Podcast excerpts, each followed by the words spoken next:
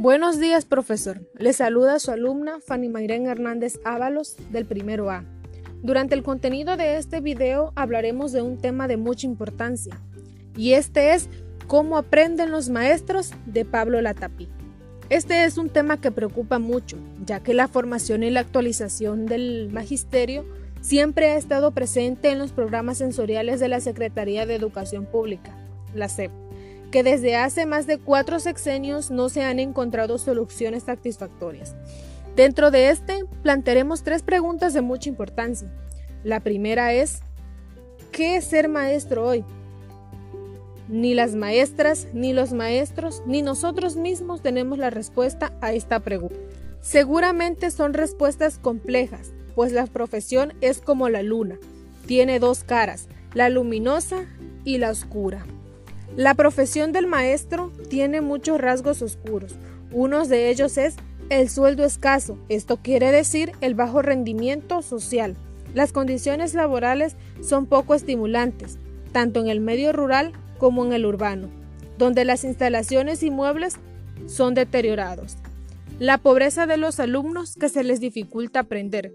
La ignorancia o indiferencia, ya que en muchas ocasiones los padres de familia no los corrigen ni estimulan.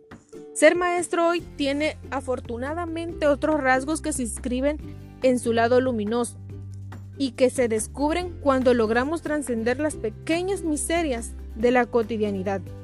Una de ellas es la vocación, el amor a los niños y a los jóvenes, el deseo de ayudarles, de abrir sus inteligencias, de acompañarlos en su proceso para llegar a ser hombres y mujeres de bien.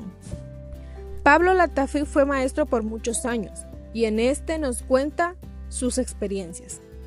Una de ellas que me pareció muy importante es la de ver, aprender. Esto es crecer y madurar a los niños y jóvenes, comprobar que adquieren capacidades que no tenían, que hablan mejor, que se juzgan por sí mismos y que van saliendo adelante. La segunda pregunta es, ¿por qué estamos insatisfechos con la formación y la actualización del magisterio?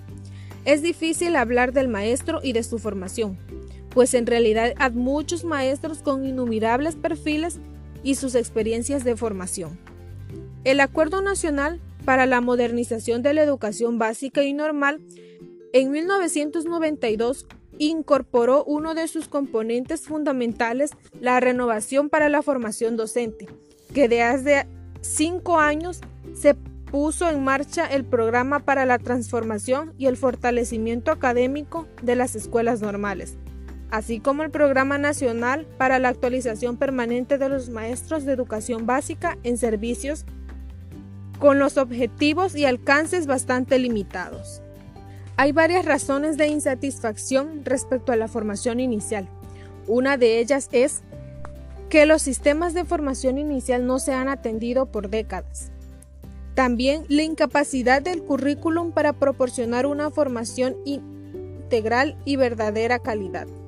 Y finalmente se critica la endogamia de la formación docente, que produce una estrecha mental y cerrazón definitiva de los conocimientos.